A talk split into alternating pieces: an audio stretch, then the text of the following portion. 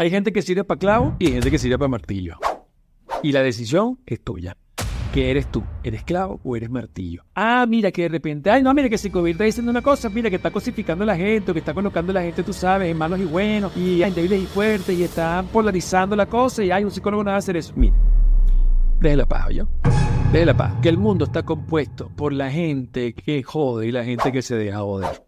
Vamos a estar claros. ¿Para qué no vamos a quedar mentira usted y yo? No nos quedamos a mentira. La psicología tiene que ser real. La psicología tiene que hablarse así. No nos quedamos a mentira. Hay gente que pisa duro y hay gente que se deja pisar. Y el asunto tiene que ver con quién es usted. ¿Usted es clavo o usted es martillo? Decida quién quiere ser usted.